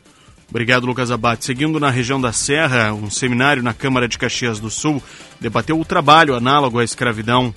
Boa noite, Henrique Ternos. Boa noite, Ramon. O seminário Trabalho Decente Sim, Trabalho Escravo Não foi organizado por centrais sindicais gaúchas e ocorreu na tarde de hoje na Câmara de Caxias do Sul. O encontro serviu para esclarecer e mobilizar a sociedade para situações de precariedade nas relações de trabalho. Além do senador Paulo Paim, participaram do evento as deputadas federais Dayana Santos, do PCdoB, e Reginete Bispo, do PT. Deputados estaduais do Rio Grande do Sul e alguns vereadores aqui de Caxias do Sul também estiveram presentes. Durante seu pronunciamento, o senador Paulo Paim se posicionou pelo fim da terceirização da atividade fim para coibir o trabalho escravo no Brasil. Ele ainda defendeu a cadeia para aqueles que usam do trabalho escravo e afirmou que este é o caminho mais correto para combater a situação. Os sindicalistas reforçaram a luta contra o trabalho escravo e enfatizaram um posicionamento contrário à reforma trabalhista aprovada há alguns anos. Representantes da Justiça e Ministério do Trabalho presentes enfatizaram a atuação dos órgãos de fiscalização e defenderam a punição aos responsáveis por trabalho escravo. Obrigado, Henrique Ternos, de Caxias do Sul. E a Expo Direto Cotrijal terminou hoje registrou um recorde de faturamento 7 bilhões em negócios. De GZH Passo Fundo, Rosângela Borges. A 23ª edição da Expo Direto Cotrijal encerrou nesta sexta-feira com saldo positivo para os expositores. O faturamento chegou aos 7 bilhões de reais, o que representa uma alta de 43% comparado com 2022. A edição superou o desempenho dos eventos anteriores, inclusive em público, com mais de 320 mil visitantes, o maior da história da feira. Todos os indicadores registraram crescimento. As vendas por meio dos bancos, por exemplo, ultrapassaram os 6 bilhões de reais. O pavilhão internacional gerou quase 115 milhões, valor que representa um crescimento de 84% em relação a 2022. Um dos locais mais requisitados da Expo Direto, o pavilhão da agricultura familiar, neste ano contou com 220 empreendimentos e movimentou 2 milhões e meio. O presidente da Cotrijal, Ney César Mânica, enalteceu o sucesso da feira em meio mais um ano difícil devido à estiagem no estado. Ele também indicou que o volume de comercialização poderia ser ainda maior se houvesse maior oferta de crédito. A 24 edição da Expo Direto Cotrijal já tem data marcada. O evento acontece entre os dias 4 e 8 de março de 2024.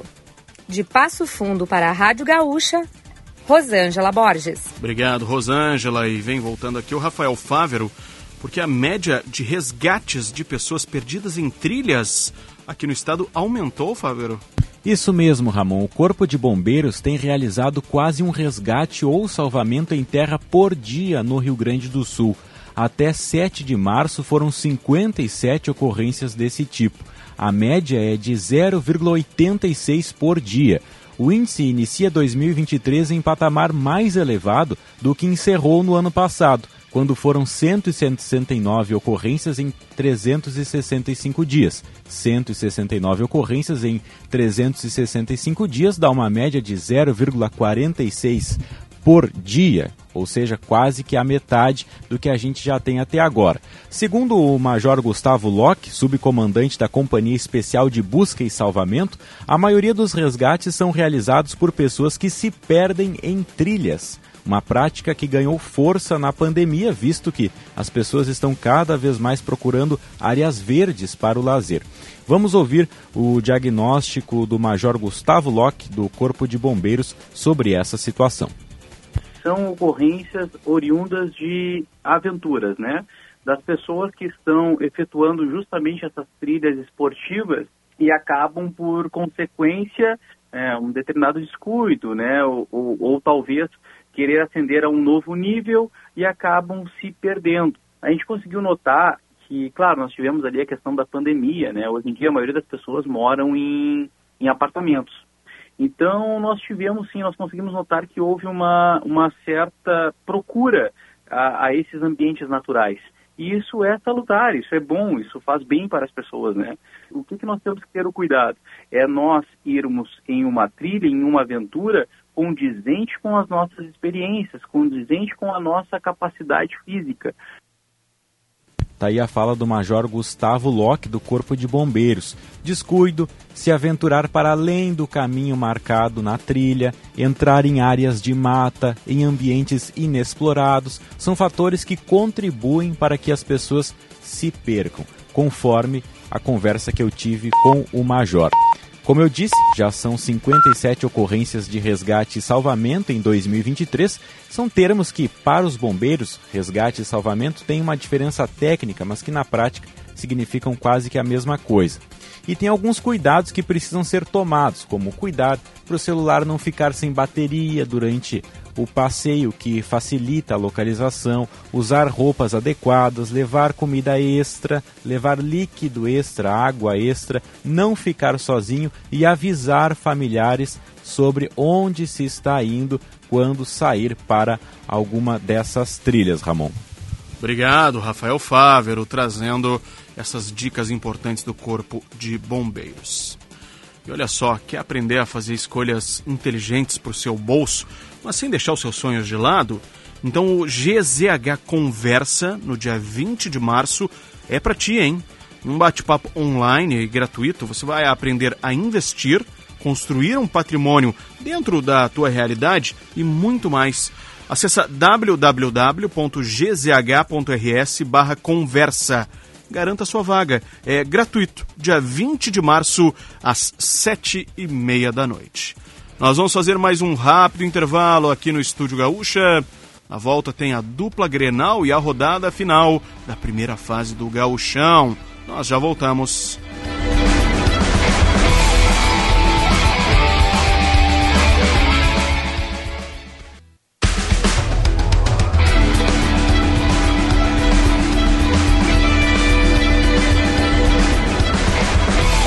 11h34, nós estamos de volta com o Estúdio Gaúcha.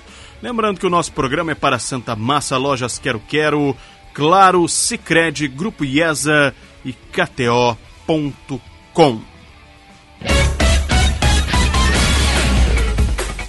11h35, atualizando só a temperatura aqui no nosso programa, agora em Porto Alegre, 25 graus. Tá abafado ainda na capital. Vamos ao giro da dupla Grenal? Quem? Vitória Fagundes. Ferramentas de Tools, na mão de quem faz. Santa Clara, há 110 anos, a gente faz tudo para você fazer tudo melhor. CERS, unir ideias, move o futuro. Elevato Sale, preços imbatíveis até o dia 23. Bom, agora vamos começar com o Grêmio, que já está em Erechim e lá também está nosso repórter Felipe Duarte. Felipe, tudo bem? Seja bem-vindo ao Estúdio Gaúcha. Tudo certo, Ramon. Fala aqui direto do saguão do hotel onde o Grêmio está hospedado. Vai ficar hospedado somente nessa noite, né, de sexta-feira, porque o jogo já é sábado, quatro e meia da tarde, e a delegação retorna para Porto Alegre de forma imediata. Mas o ônibus chegou aqui por volta de sete horas da noite, início da noite aqui em Erechim, com um time basicamente reserva, reforçado por alguns meninos do, da equipe sub-20. Afinal de contas, é a última rodada da fase classificatória do Gauchão. O Grêmio já está classificado à próxima fase e garantido também com a melhor campanha é, numa eventual final, vai decidir a segunda partida, por exemplo, dentro de casa, Ramon. Para o Grêmio, Felipe, é um jogo muito mais de dar minutagem para jogadores que não vinham jogando. Para o Ipiranga é um jogo que ainda vale muita coisa, né? É, não vale tanto também, porque o Ipiranga é, já está classificado, assim como o Grêmio. É, claro que ainda pode perder a posição, pode cair para a quarta colocação, o Ipiranga hoje é o terceiro, assim como pode também assumir a vice-liderança, ultrapassando o Internacional se o Inter tropeçar diante do Esportivo. Só que o Ipiranga vive uma situação bem parecida com a do Grêmio. Tem na próxima quarta-feira um jogo contra o Bragantino pela Copa do Brasil, e como já está classificado para as semifinais do Gauchão, tem muitos jogadores pendurados, vai preservar grande parte desses titulares também. Então teremos nesse sábado um jogo de reservas do Grêmio contra as reservas do Ipiranga aqui no Colosso da Lagoa. É claro que a diretoria do, do, do Ipiranga, e conversei mais cedo com o presidente Adilson eh, Stankiewicz, e ele me dizia eh, que o foco do Ipiranga é garantir o título do interior do estado, de campeão do interior. Para isso, tem duelado com o Caxias, e, e esse título é, é, o objetivo, no mínimo, a ser alcançado pelo Ipiranga. Né? É, é esse o objetivo traçado para o elenco.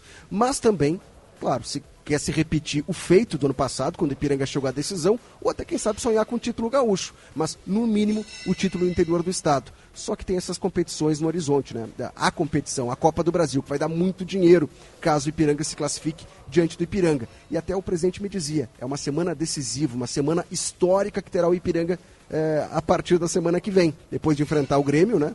Quarta-feira recebe o Bragantino aqui em Erechim e depois vai ter a semifinal do Gauchão ou contra o Grêmio, mais uma vez aqui em Erechim, ou então recebendo o Internacional de Mano Menezes. Ipiranga entrando de vez no cenário nacional. E, Felipe, como é que está o ambiente aí no hotel? Muitos torcedores? Acredito que se tivesse o time principal, com, com as figuras né, de Luiz Soares, Felipe Carbajo, Cristaldo, é, Kahneman, certamente o, o, público, a presença, a recepção seria muito mais calorosa, né? Eu arriscaria que cerca de 20 torcedores vieram recepcionar a delegação do Grêmio, que veio chefiada pelo presidente Alberto Guerra, embora eh, o Grêmio tenha, de certa forma, esvaziado esse confronto. O técnico Renato Portaluppi permaneceu em Porto Alegre para comandar o treino com os titulares, que está agendado para esse sábado de manhã.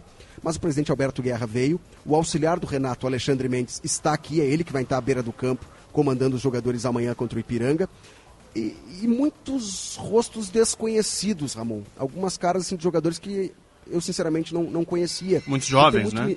Muitos jovens, time, o time sub-20, né? Foram ao todo nove jogadores que foram retirados desse time sub-20 para ficar à disposição do elenco profissional. É claro que alguns deles sequer é, vão iniciar a partida como titular, vão, vão, ficar como alternativa no banco de reservas. Mas é uma experiência, uma rodagem para esses meninos e também para aqueles jogadores que não vêm atuando também de poder iniciar essa partida de amanhã. Me chamou a atenção, na verdade, três ausências, e pelas informações que colhi, foram de opção técnica mesmo da comissão técnica.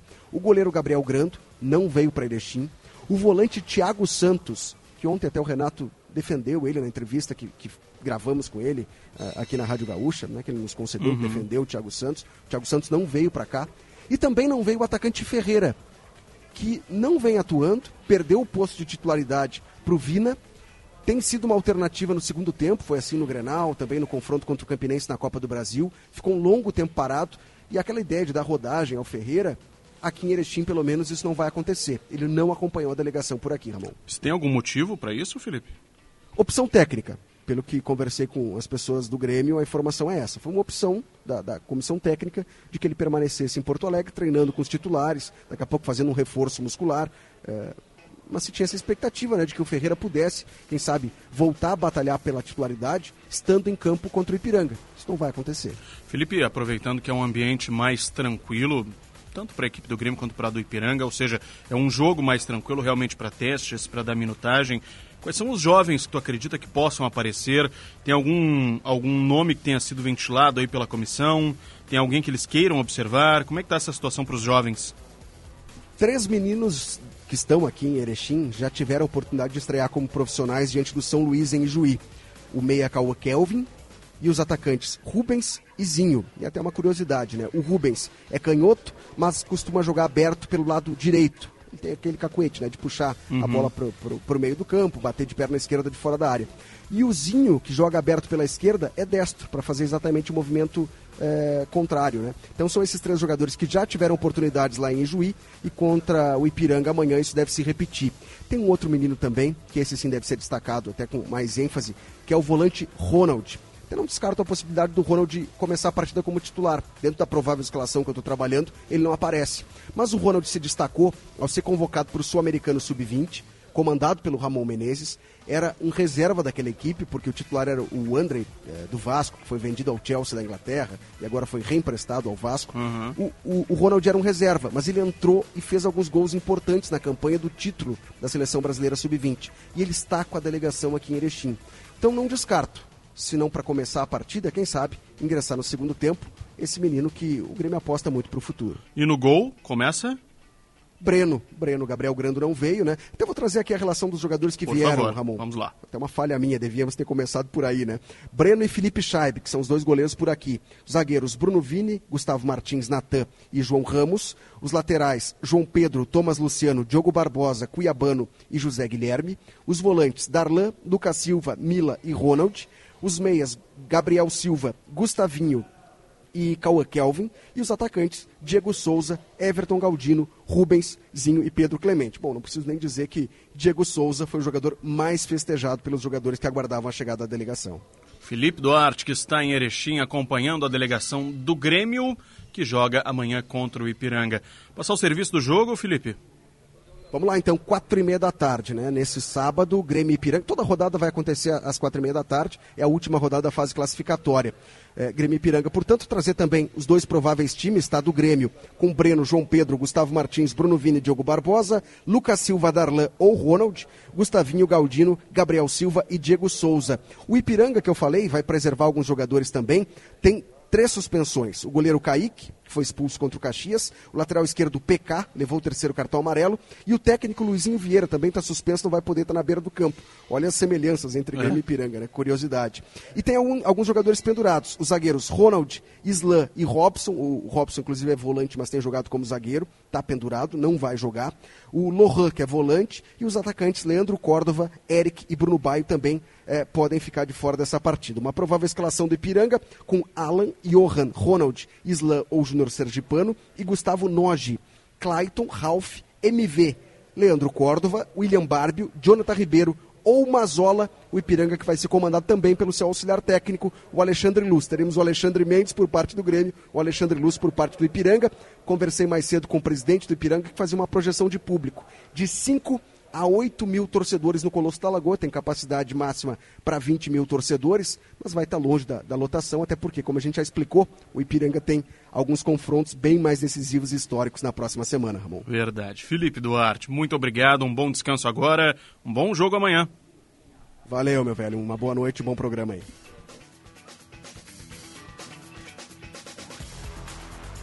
E agora vamos falar sobre o Internacional, que joga amanhã no mesmo horário contra o Esportivo. Vamos conversar com o Rodrigo Oliveira, que acompanhou o Inter hoje. Boa noite, Rodrigo. Como é que chega o Inter para esse jogo contra o Esportivo? Boa noite, Ramon Nunes. O Inter irá com um time misto, porém reforçado no setor ofensivo. Busquei algumas informações a respeito do treino de hoje pela manhã, que ocorreu com portões fechados, e a principal novidade em relação às outras atividades é que Maurício deve jogar.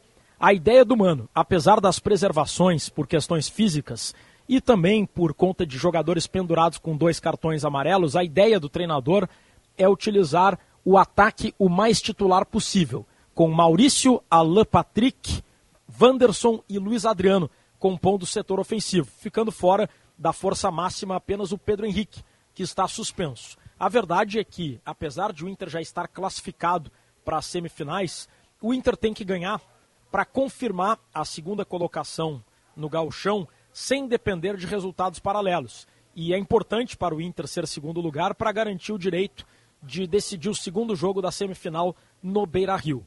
Mas ainda assim ocorrerão preservações. O lateral direito Bustos e o meia Carlos de Pena, pendurados, ficam no banco de reservas. Lembrando que quem tomar o terceiro cartão contra o Esportivo fica fora do primeiro jogo da semifinal.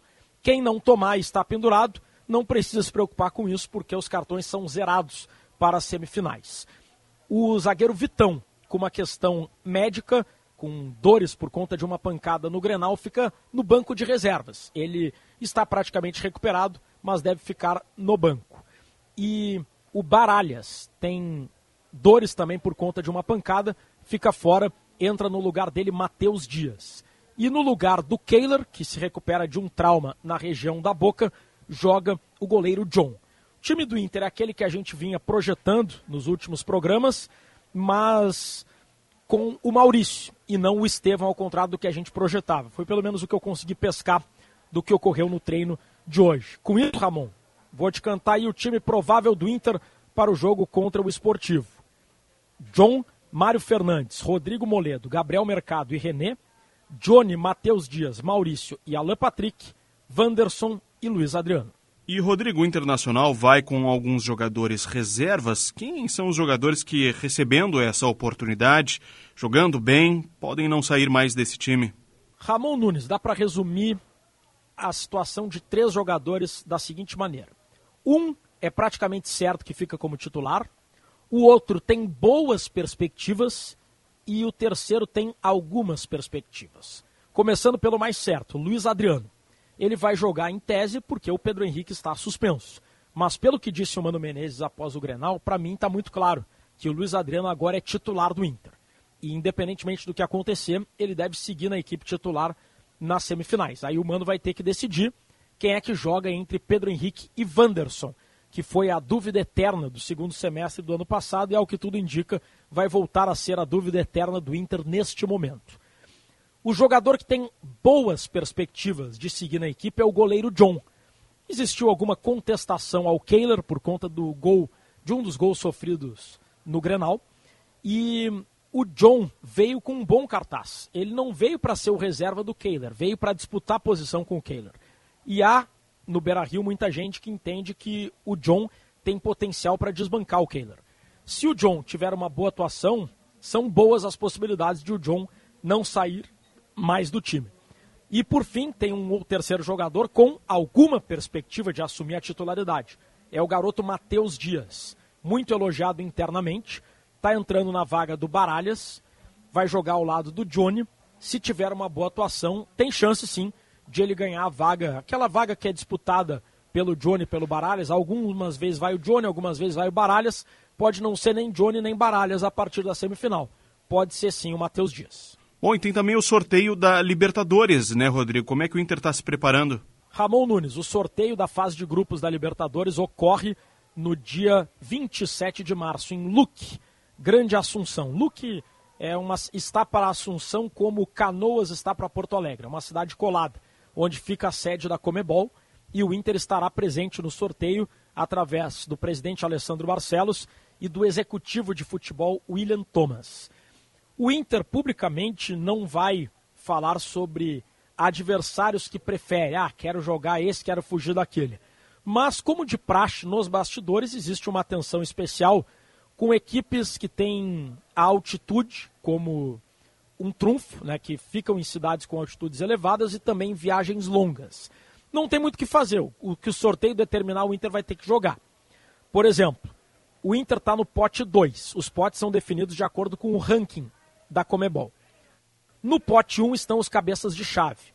Pelo regulamento, o Inter não pode cair no mesmo grupo de um cabeça de chave brasileiro. Então o Inter vai cair ao lado de um desses times, que são cabeças de chave no pote 1. River Plate, Boca Juniors, Nacional, Independiente Del Valle e Olímpia. No grupo de um desses times, o Inter vai cair. Do pote 3, aí tem adversários traiçoeiros metade desse pote fica na altitude, sendo que dois dos quatro times com altitude desse pote ficam em La Paz, 3.600 metros de altitude. The Strongest e Bolívar. Mas tem ainda o Alcas de Quito, 2.400 metros, e o Melgar de Arequipa, no Peru, 2.300 metros. São os times com altitude. Completam esse pote Argentinos Júnior, Aliança Lima do Peru e dois da Venezuela, que seria uma viagem longa. Monagas e Metropolitano. O Inter vai pegar um desses times do pote 3. E no pote 4, Ramon, tem vários outros times menores e os times que vêm da pré-Libertadores. E aí o Inter poderia pegar o Atlético Mineiro.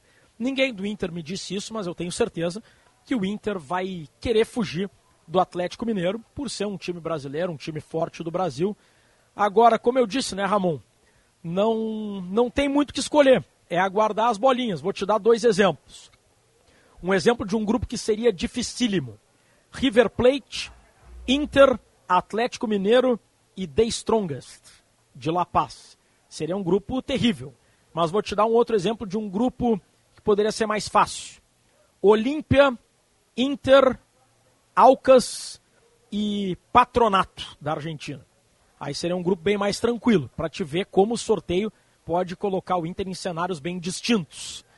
Mas o Inter estará presente, só que não tem muito o que fazer. É escolher o que, que as bolinhas vão definir. Ramon, aquele abraço para ti e para os ouvintes do Estúdio Gaúcho. Valeu, Rodrigo. Um grande abraço.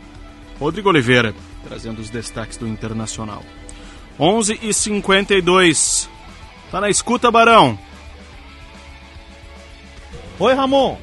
Tudo bem?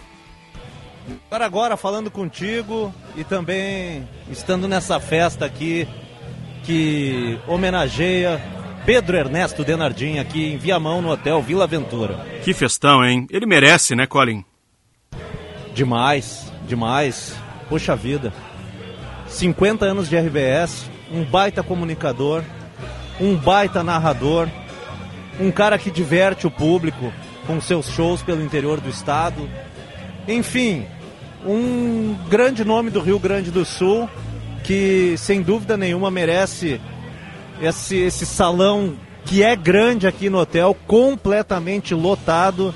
Impressionante quantos amigos o Pedro tem e, e não é para qualquer um, não é para qualquer um realmente reunir tanta gente e receber uma homenagem tão bonita que o Pedro Ernesto segue recebendo desde as 8 horas da noite e vai avançar aí pela madrugada, Ramon.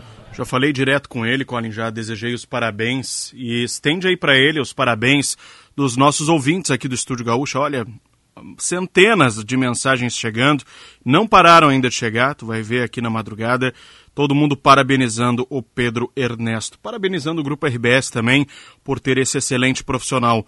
Além disso, né, Colin, toda a nossa equipe de esporte está por aí, né? Sim, todos presentes aqui. É, Rádio Gaúcha, RBS TV, vários setores do, do grupo RBS presentes aqui. É um momento muito legal também para afinar as relações entre os colegas, um ambiente mais leve, mais divertido também, de aproximação entre os colegas. A equipe normalmente já é bastante unida, já sempre se ajuda e, e num um momento desse serve para, por exemplo, estou vendo aqui José Alberto Andrade, que já tem, sei lá, mais de 30 anos de RBS, e estou vendo o Lucas Arruda, que tem um ano e meio, o Bruno Flores, que tem também, acho que dois, dois anos, três anos de RBS, enfim. Os, são os ciclos, né? E a gente observa, ao observar tudo isso aqui, a gente percebe como a RBS sempre vai tendo qualidade é, entre os seus funcionários para poder levar um produto também de qualidade para o nosso público, que é o, o principal objetivo. Tá, Barão, agora vamos falar sério aqui. Ele abriu a mão aí? O que, que tem de comida, o que, que tem de bebida? Tchê, teve carreteiro, teve é, muita comida boa, salada de muita qualidade, é, teve bebida de tudo que é jeito. O pessoal tirando foto aqui, show de bola. é, bebidas de assim, chopp, refrigerante, água, suco. O pessoal veio, é, as famílias vieram, enfim, tem, tem crianças de colo, que muitas já estão dormindo aqui. É, então, assim, teve sucos para criançada, festa muito divertida. Nosso amigo Fernando Zanuso com a banda os Zanuso e os de sempre estão tocando ali agora, alegrando o público. A banda do Pedro já tocou algumas músicas também. O Pedro não cantou tanto porque ele tem que narrar nesse sábado, acredito que tenha sido por isso. Vou tentar entrevistar o próprio Pedro na abertura do programa aí, tentar achar ele no meio dessa galera aqui, dessa multidão. E, e é isso, o cardápio foi esse e, e muito doce agora na, na saideira aí, negrinho, branquinho, enfim, doces muito bons.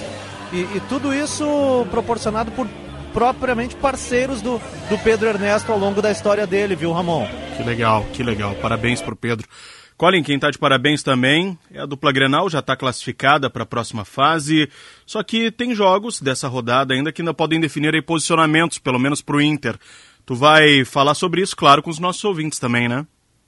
Sem dúvida nenhuma. E vou colocar os colegas aqui para trabalhar um pouquinho. Não, não vão achar que é só Comida, não é só festa, né? bebida, né? Não é só festa. Vamos botar o pessoal para conversar aqui e, e, opinar sobre essa última rodada da primeira fase do Campeonato Gaúcho, com a produção do Lucas Arruda aqui, da Camilinha Nunes, me ajudando. Colin. E, e a gente vai fazer um programa bem legal. Vou te dizer que tu vai fazer o maior sala de redação da história.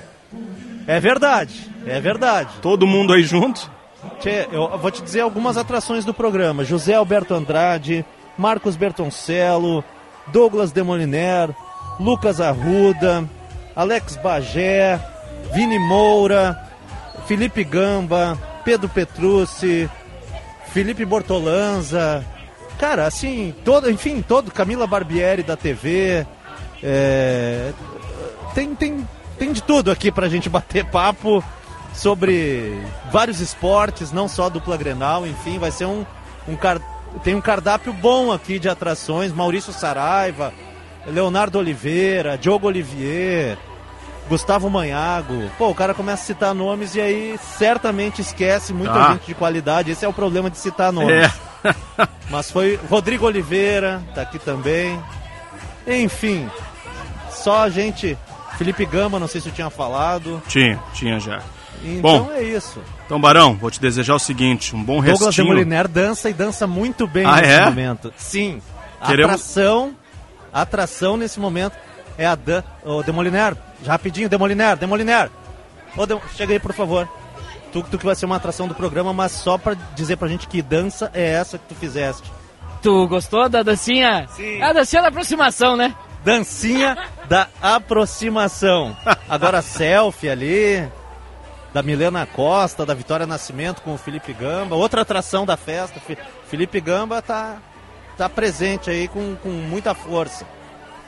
Então tá, Barão, bom programa Pessoal da equipe ti. técnica também. Ah, boa, essa turma aí merece nossa também. equipe técnica. Fanny Weber, o Paulinho da Central. Paulinho tem acho que 70 anos de RBS, né? Ah, já é móveis e utensílios, né? 90 anos de RBS, talvez. Colin, te desejo uma boa festa e um bom programa com essa turma toda maravilhosa. E deixo mais uma vez os parabéns pro Pedro, tá bom? Bom programa pra ti aí, bom sábado. Que é bom, eu sei. Valeu, grande Ramon. Um grande abraço aí pra ti, bom fim de semana, falando sério. Bom fim de semana aí pra ti. E fica o convite para os ouvintes, então um programa bem diferente aqui de Viamão. Três horas de muita, muita participação dos colegas aqui. Como tu bem disseste, nunca tive tanta gente à disposição para falar no programa aqui em plena madrugada. É verdade. Rafael Collin vem chegando aí com Esporte e Companhia. Antes tem notícia na hora certa com a Bibiana Dil. Nós vamos nos despedindo por hoje. Voltamos com o Estúdio Gaúcha na próxima segunda-feira. Ah, para relembrar, o nosso papo aqui com o Colin é sempre Chevrolet, a revenda que não perde negócio. Eu volto no domingo às 8 horas com Gaúcha Faixa Especial. A gente vai fazer uma cobertura especial do Oscar, né? Teremos Oscar neste próximo domingo. Nós voltamos no domingo então. Até lá, paz e bem, tchau, tchau.